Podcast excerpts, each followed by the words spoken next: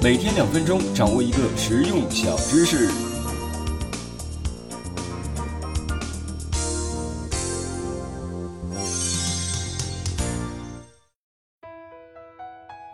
广告圈流传着一句著名的千古之谜：我知道我的广告费有一半被浪费掉了，但我不知道是哪一半。这就是广告领域的沃纳梅克之祸。顾名思义，就是由沃纳梅克提出的理论。沃纳梅克是一位美国的营销奇才，被称为百货商店之父。他认为有一半的广告费都浪费掉了，所以在他看来，话要说给对的人听，要找到你的目标用户，这呀就是今天要讲的精准定向营销。跟对的人说上一句，效果可能好过随便跟其他人说上一百句。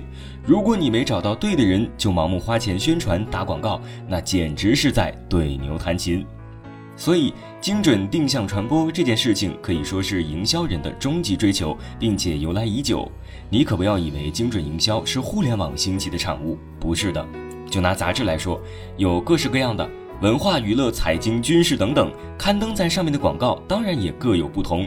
在体育画报投放男性体育服装广告，在时尚芭莎投放女性时尚用品，汽车广告投在名车志，保险广告投在第一财经周刊，这都可以说在过去是根据细分人群而进行的精准传播。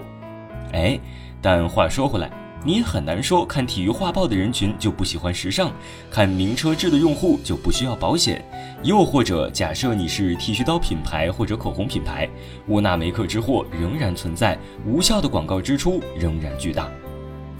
到了互联网时代，精准传播日臻完善。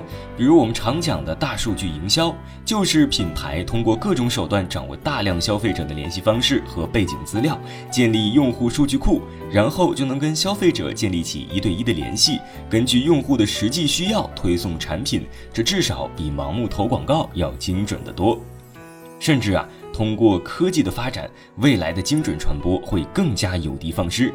在著名的科幻小说《三体》里，有一段关于未来广告的描述：主人公不小心擦伤去餐厅吃饭，发现他面前的杯子上在为他播放创可贴的广告。原来，在他举起杯子的一瞬间，传感器识别到了他皮肤上有血迹。然后呢，从云端直接调取了广告素材来播放，甚至下一刻就可以指纹付款，AI 机器人将创可贴送货上门。那么，目前的企业而言，有哪些精准定向传播的营销方式呢？第一种，搜索引擎营销，最常见的就是当你在搜索框中输入了某个关键词，比如减肥，除了正规内容之外，还有关于减肥相关的广告。除此之外，就是加盟广告联盟，中小网站都想流量变现。加盟之后，每次页面被打开，就会识别最常出现的词条，然后找到相匹配的广告素材。第二种，浏览足迹营销。当你在浏览器搜索某东西之后，比如某品牌 SUV，接下来你就会发现，该品牌 SUV 常常就会出现在你的浏览器界面上。第三种，智能算法。